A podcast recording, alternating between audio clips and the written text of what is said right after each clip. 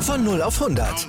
Aral feiert 100 Jahre mit über 100.000 Gewinnen. Zum Beispiel ein Jahr frei tanken. Jetzt ein Dankeschön, rubbellos zu jedem Einkauf. Alle Infos auf aral.de. Aral, alles super. Mavis. Der Podcast rund um die Dallas Mavericks. Mit Sandro Zähler und Lukas Kruse. Auf meinsportpodcast.de. Ja, liebe Basketballfreunde, herzlich willkommen zur siebten Folge von Mavericks, dem Podcast rund um die Dallas Mavericks hier bei meinsportpodcast.de. Mein Name ist Lukas Kruse und an meiner Seite wie immer mein liebreizender Co-Moderator Sandro Zede. Grüß dich, Sandro. Moin. Ja, es ist heute eine sehr, sehr besondere Folge, denn wie ihr alle sicherlich mitbekommen habt, war eine Menge los seit unserer letzten Ausgabe in der NBA. Ähm, der Basketball stand auf einmal still, wenn man das so sagen kann. Die Spiele haben nicht stattgefunden seit Mittwoch. Alles ist noch so ein bisschen im Unklaren zum Stand der jetzigen Aufnahme und wir wollen das natürlich thematisieren, ohne dabei dann auch das sportliche Ereignis, nämlich Spiel 5 der Mavs gegen die Clippers, zu kurz kommen zu lassen. Aber das rückt natürlich bei den aktuellen Ereignissen etwas in den Hintergrund und wir versuchen das jetzt einfach etwas einzuordnen, ohne da aber zu viel zu sagen zu können, denn es wurde auch sehr viel bereits in den vergangenen Tagen gesagt, glaube ich, äh, ohne dass wir da jetzt groß neu das Rad erfinden können, sage ich mal. Ähm, was ist eigentlich passiert? In der Nähe, ungefähr 45 Minuten weg von der Halle der Milwaukee Bucks, äh, ist es erneut zu einem Zwischenfall von Polizeigewalt gekommen. Dem Afroamerikaner Jacob Blake wurde in einer Polizeikontrolle siebenmal in den Rücken geschossen, viermal wurde er davon getroffen. Er hat glücklicherweise überlebt, allerdings wird er wahrscheinlich den Rest seines Lebens im Rollstuhl sitzen müssen und querschnittsgelähmt sein. Und dieses Ereignis hat die Milwaukee Bucks dazu bewogen, ähm, das Spiel 5 war es, glaube ich, gegen die, nee, das Spiel 6 sogar schon, gegen die Orlando Magic. 5. Also steht ähm, jetzt 3 zu 1. Also. Genau, also Spiel 5 gegen die Orlando Magic zu boykottieren. Eigentlich war alles angerichtet und dann äh, ja, wartete man sehnsüchtig auf die Spieler und dann sickerte so nach und nach durch, was eigentlich ja gerade vor sich geht. Ähm, Sandro, allererste Frage an dich. Äh, wie überrascht warst du davon, dass jetzt doch so äh, konsequente Schritte von den NBA-Spielern ja, durchgezogen wurden, als du erst von der Nachricht vielleicht von der Polizeigewalt und dann eben auch von der Reaktion aus der NBA mitbekommen hast? Also ich bin ehrlich, ich habe erst das von der NBA gehört, äh, weil das ist halt Mittwoch passiert, da habe ich halt meinen langen Arbeitstag und dann kam ich nach Hause habe dann irgendwann die Nachricht bekommen, so dass die Bugs äh, boykottieren. Da war ich so, was denn jetzt los? Und dann habe ich jetzt bloß halt gelesen, so im Nachhinein, was halt so passiert ist. Ähm, ich verstehe es auf jeden Fall von den Bugs, dass sie das boykottiert haben, aber es ist halt bei einigen anderen Spielern, unter anderem LeBron James, ähm, dazu gekommen, dass sie das nicht so toll fanden, wie es passiert ist, weil die Bugs einfach selbst entschlossen haben, wir boykottieren jetzt das Spiel. Äh, die Orlando Magic-Spieler haben sich ja sogar aufgewärmt und sind dann wieder zurückgegangen. Also es war ein bisschen komisch, ich nenne es mal organisiert, beziehungsweise nicht organisiert. Ähm, man hätte wahrscheinlich wirklich an der Stelle der Milwaukee Bucks erstmal mit den ganzen NBA-Verantwortlichen, Offiziellen, wie auch immer, sprechen sollen und sagen sollen, wir wollen boykottieren, wer zieht mit? Weil das sieht halt echt ein bisschen blöd aus. So, die das eine Team macht sich warm und wird dann zurückgeschickt, so und die anderen Teams sind dann auch so, ja, was machen wir jetzt? Ich sag mal, es war ja äh, OKC gegen Rockets und äh, Boston gegen Raptors. Die wollten ja sowieso auf, äh, beziehungsweise auch boykottieren, aber es war halt irgendwie sehr unorganisiert. Ja, genau. Also ich glaube, an der Entscheidung der Milwaukee Bucks kann man prinzipiell überhaupt nichts aussetzen. Ähm, das wollen wir auch beide nicht, denn ich denke, es gab äh, schon Vorfälle mit Polizeigewalt auch gegen Spieler der äh, Milwaukee Bucks und ähm, eben auch jetzt zu sagen, ja, während 45 Minuten weg von unserer eigentlichen Halle solche Dinge passiert, können wir jetzt nicht einfach weitermachen mit Basketball. Ähm, du hattest es angesprochen, gerade die Raptors und die Celtics hatten da schwebte schon äh, so ein paar Tage im Raum, dass sie eventuell auch ihre Playoff-Partie boykottieren möchten, dann aber gemeinsam. Und ich glaube, ja, das ist wahrscheinlich das Einzige, was in der Außendarstellung jetzt nicht ganz so gut aussah, dass eben die NBA nicht als einiges großes, breites Konstrukt äh, dort reagiert hat, sondern eben die Milwaukee Bucks ihre NBA-Kollegen vor vollendete Tatsachen stellten. Ähm, und dann gab es eben auch einige Versammlungen, äh, wo über das weitere Vorgehen beraten werden sollte zwischen den NBA-Spielern hauptsächlich erstmal und dann aber auch natürlich gab es gleichzeitig Beratungen zwischen den Teambesitzern. Bei den Spielern war man sich lange nicht einig, da, ob überhaupt die Playoffs fortgesetzt werden sollen. Eine Absage stand im Raum. Gerade die beiden LA-Teams hatten da geäußert, dass sie so nicht weitermachen wollen. Und dann gab es nochmal zu einer weiteren langen Sitzung der Spieler, in der dann entschieden wurde, ja, es soll weitergehen, aber eben nicht sofort. Stand jetzt, wir nehmen Freitag um kurz vor drei auf. Äh, steht noch nicht ganz fest, wann genau es weitergeht, in welche, welche Spiele die ersten sein werden, aber wir wissen, dass es wohl weitergehen soll. Ähm, erstmal dazu. Findest du es eine richtige Entscheidung, dass man die Saison nicht abgebrochen hat, oder hättest du gesagt, es wäre ein stärkeres Zeichen gewesen, die abzu, äh, abzubrechen? Äh, ich finde es besser, dass sie nicht abgebrochen wurde, weil man so einfach äh, mehr Popularität, sage ich jetzt mal, erzielen kann, mehr Zeichen setzen kann. Ähm, wenn es jetzt wirklich dazu gekommen wäre, dass die Saison abgebrochen wird, ähm, da hättest du vielleicht ein paar Tage drüber gesprochen und dann wäre es das gewesen. So hätte keiner mehr irgendwie was großartig gemacht. Vielleicht hätten die Spieler in ihren Städten halt ähm, was popularisiert, keine Ahnung. So, das wären aber 30 Städte, ähm, vielleicht noch ein paar Dörfer ringsherum. Hätten sie vielleicht noch ein bisschen was gebracht, ja, okay. Aber jetzt nicht so dieses krasse, was du jetzt halt noch machen kannst durch die NBA. Weil die NBA gucken Millionen Menschen, nicht nur in den USA, sondern weltweit. Und wie gesagt, hättest du diese, oder wäre die Saison abgebrochen, ge, abgebrochen geworden wäre, ach, es ist Freitag, ich habe ist bald Wochenende. Wir lassen es mal mit dem Deutsch heute. Ähm, dann, dann hättest du halt wirklich nur noch in den USA in 30, 40 Städten vielleicht äh, was, was bringen können. Deswegen finde ich es auf jeden Fall viel besser, dass die Saison fortgesetzt wird. Ja, ähm, gleichzeitig fand ich es aber auch ein sehr starkes Zeichen, dass eben auch in anderen Sportarten auf die Absage aus der NBA reagiert wurde. Beispielsweise in der Frauen-NBA, der Women's NBA wurden ebenfalls Spiele verschoben, auch in der Major League Soccer und ich glaube auch in der Major League Baseball ähm, wurden Spiele verschoben ein gutes Zeichen, dass der Profisport da größtenteils zusammensteht. So ein bisschen aus der Reihe getanzt war die NHL, ein Sport, in dem, glaube ich, nicht so viele Afroamerikaner aktiv ist, der deshalb es irgendwie ein bisschen verpasst hat, ein Zeichen zu setzen, hätte ich jetzt persönlich stark gefunden, auch eben als Sportart, die vielleicht gar nicht so sehr von Rassismus und Ressentiments betroffen ist, zu sagen, ja, wir äh, stellen uns da trotzdem mit dahinter. Ähm, ich glaube, mittlerweile sind sie da nachgezogen, aber sah auf jeden Fall in der ersten Linie äh, nicht, nicht ganz so gut aus. Ähm, ein Thema möchte ich noch ansprechen für jetzt und zwar Kyrie Irving hatte ja vor der NBA-Bubble schon mal ins Gespräch gebracht, ob es überhaupt Sinn macht, in Anbetracht der aktuellen Situation in den USA überhaupt in diese Bubble zu gehen. Man hatte sich dann eben unter der Prämisse darauf geeinigt, die Spiele stattfinden zu lassen, dass eben ja diese Aktionen, zum Beispiel der Black Lives Matter Spielzug auf dem Court, die äh, Spielzüge, die die Spieler individuell auf ihren Trikots platzieren können, ähm, ja, das, diese Möglichkeit zu bieten, würdest du sagen, da hätte man vielleicht sogar von Anfang an noch ein bisschen sich mehr mit beschäftigen müssen? Hat Kyrie Irving so ein bisschen da prophetisch vorhergesagt, dass das noch zu Problemen kommen kann? Weil damals wurde ja schon ein bisschen auf ihn eingestroschen, medial. Ähm, so ein bisschen, dass er das da übertreibe vielleicht, dass er da jetzt gerade stunk macht und die NBA-Bubble gefährdet. Jetzt muss man ganz ehrlich sagen, hat sich das bewahrheitet, dass es eben der nächste Zwischenfall gab und die NBA kurz vorm Abbruch stand. Ähm, meinst du, da war man vielleicht ein bisschen zu blauäugig zu sagen, das sind jetzt die Aktionen? Hätte man da von Anfang an vielleicht ein bisschen mehr machen müssen und auch einen Plan diskutieren, was passiert, wenn es zu einem weiteren Zwischenfall von Polizeigewalt beispielsweise kommt? Ähm, man hätte auf jeden Fall einen Plan dafür erstellen sollen. Das auf jeden Fall.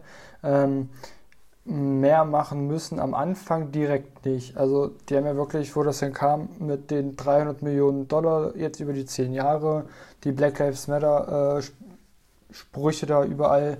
Ja, man hätte aber dann halt immer mal vielleicht jede Woche irgendwie was Neues bringen müssen. Also es kam irgendwie alles auf einmal am Anfang der Bubble und dann kam irgendwie gar nichts mehr. Und ich glaube, das ist halt so wie so eine Art Routine. So, die knien sich jetzt vor jedem Spiel hin, die tragen jetzt ihre, ihre Pullis und T-Shirts und so, wo Black Lives Matter draufsteht, die gehen auf den Court, wo Black Lives Matter draufsteht. Alles, alles super. Also äh, ich will das jetzt nicht kritisieren. Äh, das ist an sich wunderbar, dass sie das auch immer noch so machen. Aber du hättest halt irgendwie so alle ein, zwei Wochen vielleicht etwas Neues bringen müssen. Weil, also ich bin ehrlich, ich habe es irgendwann gesehen, aber irgendwie auch nicht mehr so wahrgenommen. Also am Anfang habe ich es wahrgenommen und dachte mir so, geiles Zeichen. Jetzt denke ich mir so irgendwie mittlerweile, okay, ja, ich sehe es, aber irgendwie ist es schon so eine Art Routine halt, wie gesagt, geworden. Und das, das ist halt so das Problem. Also du hättest dir irgendwie einen Plan machen müssen, in Woche 1 der Bubble bringen wir das, in Woche 2 bringen wir die Neuerung und so weiter und so fort. Wie gesagt, muss auch nicht jede Woche sein, aber vielleicht spätestens alle zwei Wochen, dass immer was Neues kommt, du ein neues Zeichen setzt, wie auch immer. Und ich glaube, das, das hätte noch ein bisschen mehr gebracht, weil jede Neuerung kommt nochmal in den Medien nochmal präsenter. Und wie gesagt, so kam alles auf einmal und seit Anfang der Bubble nicht mehr wirklich so viel. Daran anschließend hätte man vielleicht von Anfang an die Teambesitzer ein bisschen mehr in die Pflicht nehmen müssen oder sie auch mit einbeziehen müssen, denn ähm, ja, die Spieler, es ist natürlich wunderbar, dass man gerade den schwarzen Spielern, aber auch den, den Europäern beispielsweise die Möglichkeit gegeben hat, sich auszudrücken, auf dieses Thema aufmerksam zu machen. Aber die Macht, äh, die liegt ja dann doch eher bei den größtenteils alten weißen Männern, denen die Teams gehören. Die haben nämlich Geld und die können wirklich was bewegen. Wäre da vielleicht es cleverer gewesen von der NBA und vielleicht auch zuträglicher für die Sache, ähm, der, ja, den Verband der Teambesitzer auch so ein bisschen mehr einzubeziehen in die Aktion, weil das ist ja jetzt äh, zumindest, so wie ich das verstanden habe, so ein bisschen die Prämisse dafür, dass es weitergeht, dass sie, dass eben die Spieler auch mehr Engagement von ihren Teambesitzern fordern. Genau, also LeBron James hat sich ja auch nur überreden lassen, äh, halt mit der Prämisse, dass sich die Teambesitzer noch mehr darum kümmern. Ähm, man hätte halt wirklich von Anfang an da mehr machen müssen. Also äh, habe vorhin einen Spox-Artikel gelesen, da stand halt auch, dass Michael Jordan der einzige farbige Teambesitzer in der NBA ist. Ähm, der hat dann mit Chris Paul und ich glaube Russell Westbrook gesprochen. Ich bin mir aber gerade ehrlich gesagt nicht mehr so sicher. Also mit Chris Paul und noch irgendwem anders. Äh, und hat halt irgendein anderer Teambesitzer hat dann gesagt, Michael Jordan war nicht als Teambesitzer da, sondern er war als schwarzer Mann da. Und er hat nochmal mehr aufgezeigt. Und ich will jetzt nicht sagen, dass Michael Jordan von Anfang an hätte mehr bringen müssen, aber als einziger farbiger denn vielleicht dann doch nochmal ein, zwei Punkte mehr mit ansprechen müssen. Ähm, weil, auch wenn es vielleicht blöd klingt, aber wir weisen, wir wissen einfach nicht, wie das ist, Rassismus jeden Tag zu erleben. Und auch Michael Jordan hat es höchstwahrscheinlich in seiner Kindheit miterlebt, in seiner Jugend und und und. Ähm, deswegen hätte er vielleicht dann noch ein bisschen mehr dazu beitragen müssen. Wie gesagt, ich will ihn jetzt nicht in die einzige Pflicht bringen, also es liegt jetzt nicht an ihm, aber vielleicht halt, wie gesagt, ein bisschen, bisschen mehr hätte von ihm kommen dürfen. Ja, andererseits muss man auch sagen, er ist da alleine gegen 29 andere ja. weiße, äh, relativ privilegierte Menschen, zu denen er ja auch zählt. Er ist auf jeden Fall privilegiert, aber sicherlich hat er auch Rassismus erfahren. Äh, ich möchte am Abschluss dieses ersten, doch relativ ernsten äh, Takes noch eine Sache sagen.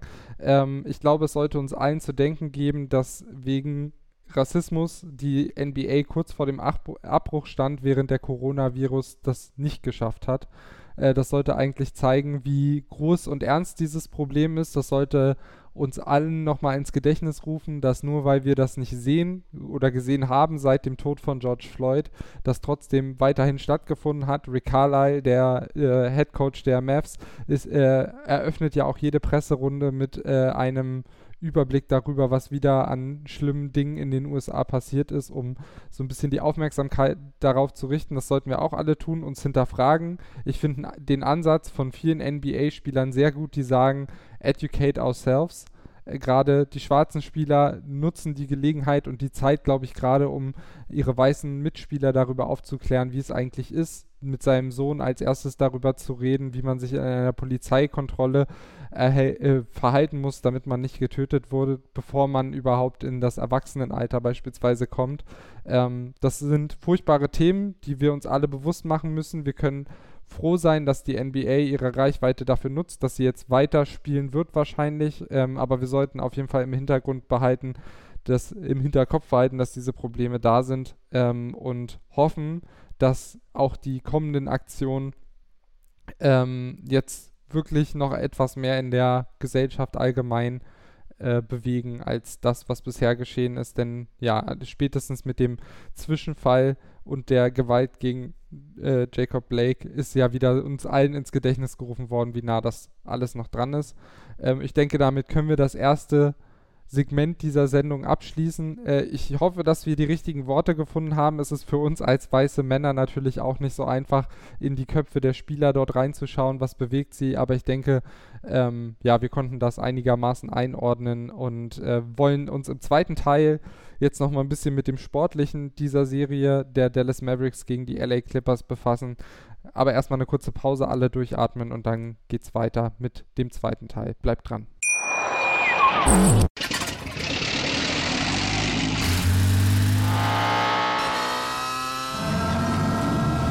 Von 0 auf 100. Aral feiert 100 Jahre mit über 100.000 Gewinnen. Zum Beispiel ein Jahr frei tanken. Jetzt ein Dankeschön, rubbellos zu jedem Einkauf. Alle Infos auf aral.de. Aral, alles super. Und damit willkommen zurück zur siebten Folge von Mavericks, dem Podcast rund um die Dallas Mavericks hier bei meinsportpodcast.de. Mein Name ist Lukas Kruse, bei mir immer noch Sandro Zähle. Und nachdem wir den ja wirklich unschönen Teil dieser Folge, der aber sehr, sehr wichtig ist, ja, nicht übersprungen, sondern hinter uns gelassen haben, wollen wir jetzt noch ein bisschen auf das Sportliche eingehen, denn die Dallas Mavericks haben vor der Unterbrechung dieses Bubble-Turniers in Orlando auch noch ein Spiel gehabt gegen die LA Clippers. Das fünfte dieser Serie vor dem Spiel, also 2 zu 2 nach dieser Monsterleistung von Luka Doncic am Wochenende, die Serie ausgeglichen. Schlechte Nachrichten gab es aber schon vor Anpfiff dieser Partie denn Christoph Porzingis weiterhin nicht zur Verfügung mit seinen Kniebeschwerden. Ähm, trotzdem sind die Mavs gut ins Spiel gekommen, vorne gut die Würfe verwandelt, hinten gut gedoppelt gegen Kawhi und auch die Defensive war noch nicht richtig drin äh, von den LA Clippers. Der einzige, der irgendwie ein bisschen drin war, war Paul George, der gleich mal sechs Punkte in den ersten sechs Minuten auflegen konnte. Dann allerdings zogen die Clippers ein bisschen an, und es gab einen 19 zu 0 Lauf, vor allem dank äh, Paul George und Kawhi Leonard, der am Ende zu einem 32 zu 6 Lauf führte. Glaubst du, äh, lieber Sandro, dass die Mavs mit diesem Lauf die Serie verloren haben? Ja. Also das, das war einfach zu deutlich. Äh, halt mit 26 Punkten sozusagen äh, so einen Run zu verlieren. Ähm, hat man ja dann auch im Endergebnis gesehen. Dazu später mehr. Keine Spoiler. ähm, und nochmal kannst du einfach nicht äh, so, einen, so einen krassen Rückstand aufhören. Das haben sie jetzt in Spiel 4 geschafft mit 21 Punkten. Aber ähm, es war einfach, war einfach zu krass, das nochmal zu schaffen. Besonders weil Paul George jetzt denn doch da war, äh, abgeliefert hat. Wie du schon sagst, sechs Punkte in sechs Minuten muss man auch erstmal schaffen. Ist auf jeden Fall sehr stark. Ähm, ich glaube halt wirklich, dass das es jetzt, weil wenn du so deutlich verlierst, wird es auch mental schwierig, dich nochmal komplett aufzurappeln, um irgendwie in, im sechsten Spiel dann auch äh, einen Sieg rauszuholen. Ja, generell die Mavs wirkten auch ein bisschen angeschlagen, äh, relativ schnell. Also Luka Doncic, dem merkte man die Knöchelverletzung äh, und das Spiel 4, äh, wo er ja, wie gesagt, überragend abgeliefert hat, merkte man ihm sehr an. Ich fand, er lief auch unrunder in den Pausen. Wenn er mal auf der Bank saß, musste er immer irgendwie am Knöchel behandelt werden mit Eis oder er wurde nochmal durchgeknetet. Also die Verletzung ist auf jeden Fall noch da. Scheinbar wollte man es jetzt riskieren, weil man die Chance gewittert hat. Äh, wenn allerdings sich jetzt in dieser Unterbrechung die ja, der Zustand nicht deutlich verbessert hat, könnte ich mir fast sogar vorstellen, dass man ihn schont, äh, um den Knöchel nicht langfristig zu, ja, zu riskieren, denn er hat ja schon diesen rechten Knöchel, der ihm im Laufe der Saison Probleme gemacht hat. Jetzt ist es der linke und äh, ja, da sollte man vielleicht dann ein bisschen Vorsicht walten lassen und nicht die Serie, die in diesem Jahr ja eh noch nicht zu einem Playoff-Titel äh, am Ende führen würde, äh, dann vielleicht auch so ein bisschen herschenken. Ähm, das erste Viertel ging also mit 22 zu 41 relativ deutlich verloren. Äh, es stand vorher halt 15 zu 14, als dieser Run der Clippers losging. Also da ist doch einiges äh, ins Wanken geraten und damit war das Spiel eigentlich auch fast vorbei. Die Mavs im ersten Viertel schon wieder mit sieben Turnovern, aus denen 16 Punkte für die Clippers resultierten. Kawhi mit 15 Punkten und Paul George mit 9 und davon erholten sich die Mavs auch nicht mehr. Äh, wir können jetzt das Ergebnis schon vorwegnehmen, denn es hat sich an diesem Spiel ehrlich gesagt nicht mehr viel getan. Ähm, 111 zu 154, also eine richtige Klatsche haben die Mavs da bekommen. Äh, und das lag vor allem, lieber Sandro, äh, an den fantastischen Wurfquoten auch, die die Clippers aufgelegt haben. Ja, also 63 Prozent äh, aus dem Feld, 62,9 Prozent, also nur 0,2 Prozent weniger Dreier getroffen. Also da, das ist, ist auf jeden Fall sehr, sehr stark. 22 Stück von 35 Versuchen.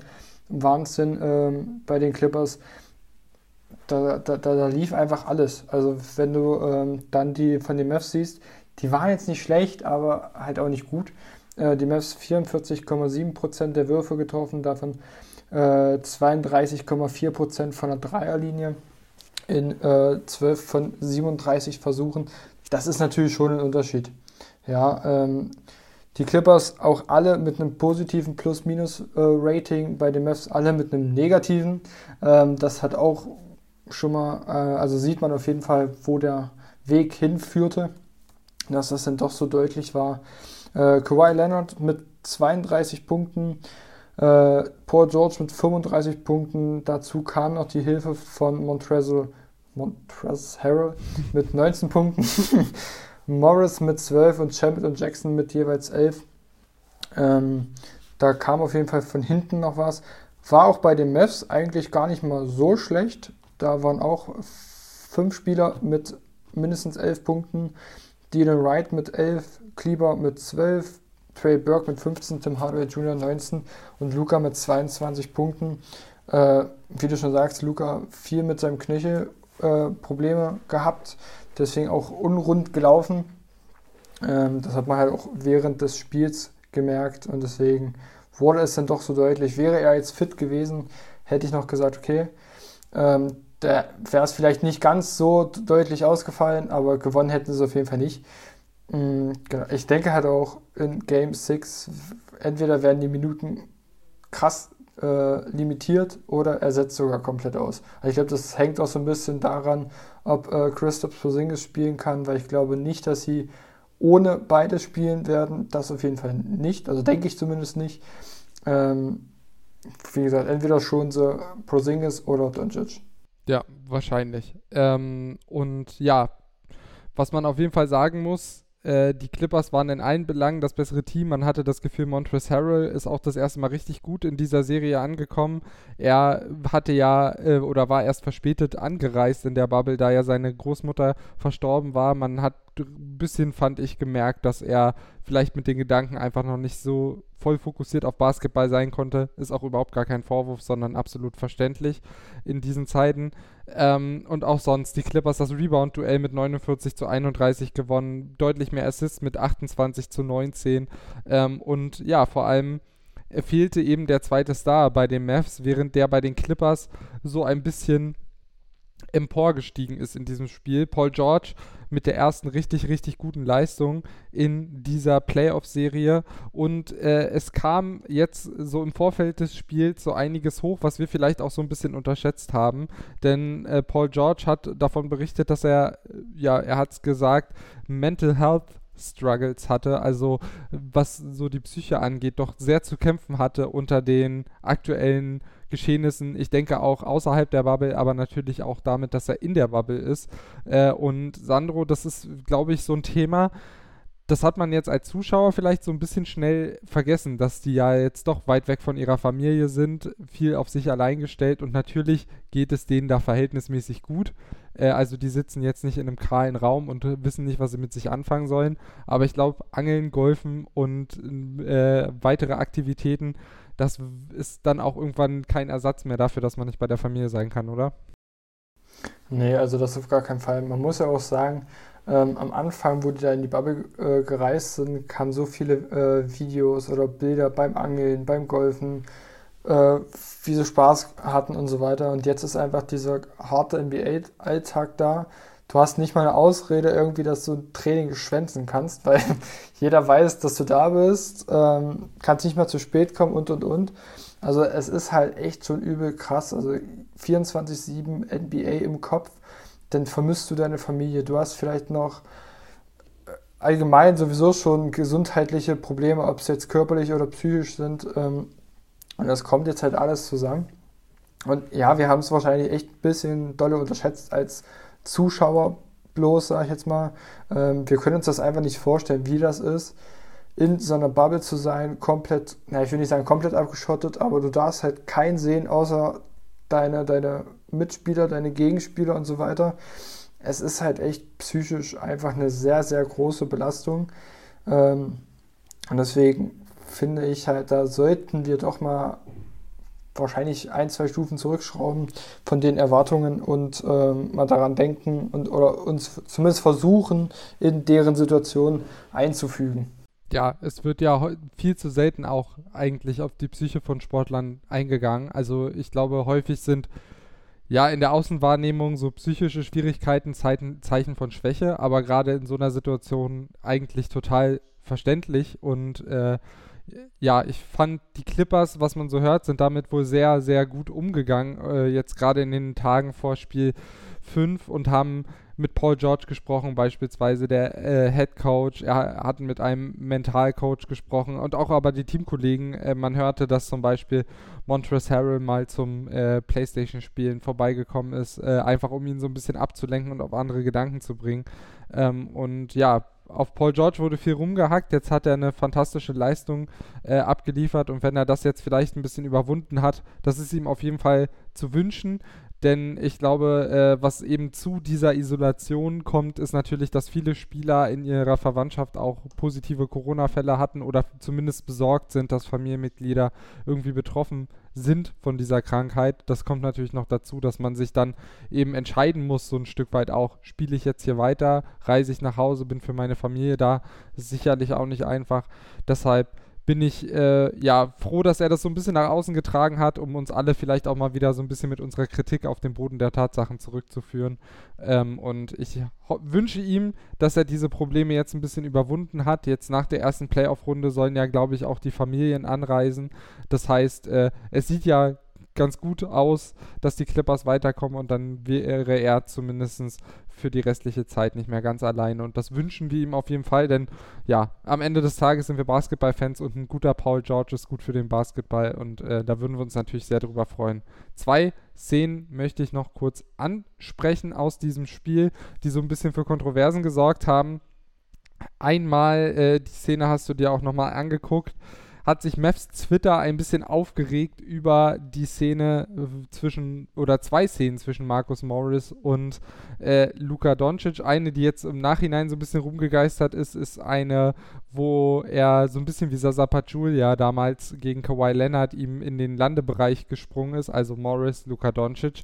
Und die zweite, und die ist, glaube ich, ein bisschen kontroverser noch gewesen, war die, wo ich glaube, es ist ein Korb gefallen für die Clippers Die Mavs wollen den Einwurf schnell äh, ausführen äh, auf Luka Doncic und äh, Marcus Morris läuft dann zielstrebig auf Doncic zu und trifft ihm an, am lidierten linken Knöchel äh, und zieht ihm quasi so mit dem Fuß ein bisschen den Schuh aus. Äh, ich will jetzt überhaupt nicht sagen, äh, dass das Absicht war. Das ist schwer zu beurteilen, aber es sah schon verdammt doof aus, oder? Ähm, ja, also ich komme jetzt mal erstmal zur zweiten Szene. Ja. Ähm, also ich fand halt echt, ich habe mir, hab mir zwei, drei Videos angeguckt mit verschiedenen Kamerawinkeln. Und wenn das, also sorry, aber wenn das keine Absicht war, ich weiß es nicht. Also man kann mir sagen, was man will, aber der Kurt ist so riesig und Marcus Morris muss nicht unbedingt dahin. Also hätte Luca jetzt irgendwie abgebremst oder so, hätte ich noch gesagt, okay, gut, damit hat er jetzt nicht gerechnet. Aber Luca ist im ganz normalen Tempo weitergelaufen zur Linie und, und Morris tritt auch noch bewusst, finde ich fast, auf den linken Fuß. Also er, er, kann das scheinheilig tun und, und sagen, ah, das war nicht mit Absicht, aber ich kaufe es ihm einfach nicht ab. Ähm, ich weiß, dass es einige gibt, die mir auch geschrieben haben, sie denken nicht, dass es Absicht war. Ich, es ist mein Standpunkt, ich glaube, es war Absicht, weil das, das sah einfach verdammt krass nach Absicht aus. Ähm, mit der ersten Szene halt, wo er da in den Landebereich gesprungen ist, weiß ich nicht, da kann man sich drüber streiten. Da, da will ich jetzt auch nicht groß was dazu sagen. Kann Absicht sein, muss aber nicht. Ich finde halt, wenn du einfach hochgehst und versuchst, einen, einen äh, Wurf zu blocken, ist es jetzt nicht sofort, dass, dass du guckst, so, oh, wo sind meine Füße, wo sind Lukas Füße? Ah, da landen die, da stelle ich meine Füße jetzt hin. Das glaube ich jetzt ehrlich gesagt nicht, dass das jetzt großartig Absicht war. Kann man vielleicht sagen, muss man aber nicht. Aber halt zur zweiten Szene, da wo er den Schuh ausgezogen hat, wo ringsherum so viel Platz war, das war für mich auf jeden Fall echt so ein Punkt, wo ich gesagt habe, ein bisschen ein Verhalten, äh, was man jetzt nicht unbedingt tolerieren muss. Ja, wie gesagt, ich tue mich da schwer, das endgültig zu beurteilen. Ich glaube, da muss jeder sich so ein bisschen seine eigene Meinung bilden und am Ende weiß es nur Markus Morris selber. Und ich hoffe zumindest, dass er äh, ein, zwei Nächte nicht so gut geschlafen hat. Äh, das, das ist, glaube ich, ich wünsche ihm auf jeden Fall nichts Böses, äh, aber ähm, ja, vielleicht mal ein, zwei Nächte unruhigen Schlaf. Das, das wird er verkraften. Äh, die zweite Szene war, und da hat sich so ein bisschen der Frust ähm, ja, wieder gespiegelt. Rick Carlyle ist aber mal so richtig ausgeflippt. Äh, ich glaube, die Szene war, dass äh, Freiwurf gepfiffen wurde für die Dallas Mavericks, für Tim Hardaway Jr. Und der hatte dann schon den Ball in der Hand, um diese Freiwürfe auszuführen. Und in dem Moment wurde ähm, gechallenged von Seiten der Clippers. Die Regel besagt aber eigentlich, wenn das nächste Play angefangen hat quasi und dadurch, dass er den Ball schon aufgenommen hatte, hatte es das wohl äh, ich, man konnte es nicht genau sehen, ob wie, genau jetzt der zeitliche Ablauf war, aber das war zumindest das, was Rick Carlyle gesagt hat. Äh, dann darf man eigentlich nicht mehr challengen. Ähm, und ja, Rick Carlyle, also erstmal war er sehr frustriert, dann hat er ein technisches Foul gesehen, äh, bekommen und vielleicht war es so ein bisschen ein Mittel, um das Team nochmal aufzuwecken ähm, im dritten Viertel. Ich glaube aber einfach, dass bei Rick Carlyle nach diesem Spiel auch komplett die Nerven blank lagen, weil irgendwie nichts geklappt hat. Äh, ja, muss man jetzt nicht höher hängen als, ja, weil es war jetzt nicht grob unsportlich, sondern er war einfach vollkommen aufgebracht über eine, ja, am Ende eigentlich eine Kleinigkeit, die irgendwie in diesen Abend gepasst hat. Äh, dachte ich, sollten wir trotzdem nochmal drüber sprechen. Ich glaube, du hast da jetzt nichts mehr hinzuzufügen. Ich würde das kurz sagen, ich glaube, es hat sich einfach vieles angesammelt äh, von dem ganzen Spiel, weil es halt einfach früh deutlich war. Gerade im dritten Viertel war es ja auch, waren die Clippers ja auch schon schnell weit weg. Äh, und dann reicht halt auch manchmal so ein kleiner Punkt, um auszurasten. Ja, so ist es. Es war heute eine sehr ungewöhnliche Folge ähm, oder eine sehr, ja, Folge mit, mit Themen, äh, denen man sich sonst nicht so widmet, aber ich denke, es ist gut, dass wir sie angesprochen haben. Ich hoffe, wir haben da für euch auch den richtigen Ton bei allen Themen getroffen, die heute irgendwie anstanden.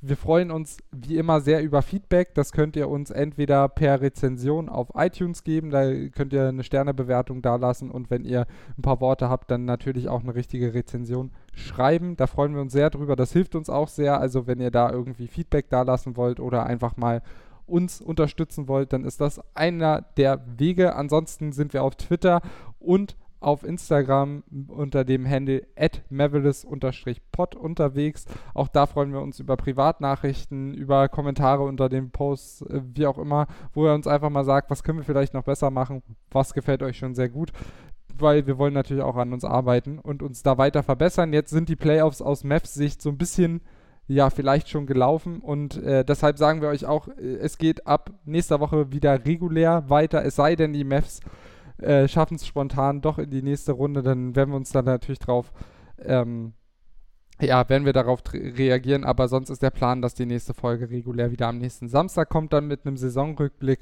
Und ich glaube, das war es von meiner Seite. Wie gesagt, auf den sozialen Medien gerne melden und ansonsten auch gerne im Programm reinhören von meinsportpodcast.de.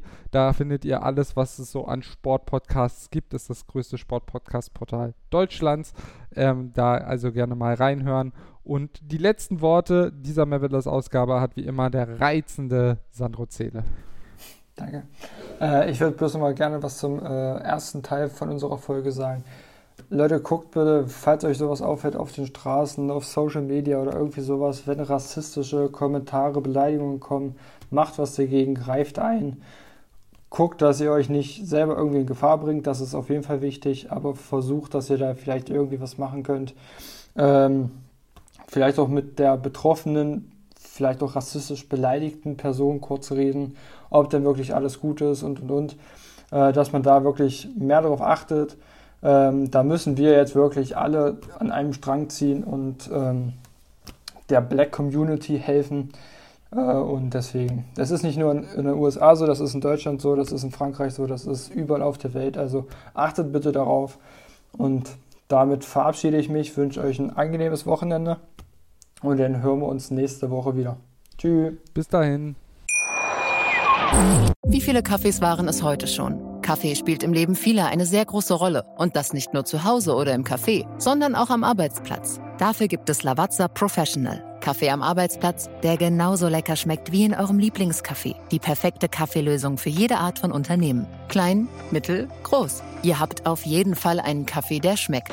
Die richtige Motivation für eure Arbeitstage. Alle Infos zu Lavazza Professional findet ihr auf lavazzapro.de mit allen Kaffeelösungen für euer Büro.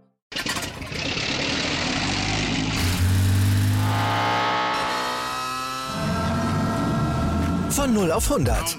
Aral feiert 100 Jahre mit über 100.000 Gewinnen. Zum Beispiel ein Jahr frei tanken. Jetzt ein Dankeschön, rubbellos zu jedem Einkauf. Alle Infos auf aral.de.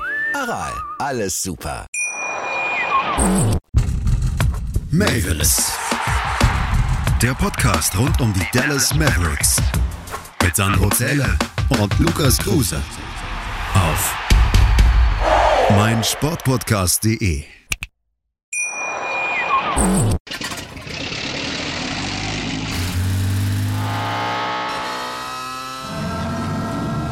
Von 0 auf 100. Aral feiert 100 Jahre mit über 100.000 Gewinnen. Zum Beispiel ein Jahr frei tanken. Jetzt ein Dankeschön, rubbellos zu jedem Einkauf. Alle Infos auf aral.de. Aral, alles super. Ich habe mich natürlich schockverliebt, weil die war wirklich ganz, ganz klein. So begann die Mensch-Hund-Beziehung zwischen Christina und Tierschutzhund Frieda. Und wie es danach, nach dem ersten Moment der Verliebtheit, so weiterging und welche Klippen es danach zu umschiffen galt, das hört ihr in der neuen Ausgabe von Iswas Dog, dem Podcast für harmonische Mensch-Hund-Beziehungen. Iswas Dog? Mit Malte Asmus. Überall, wo es Podcasts gibt.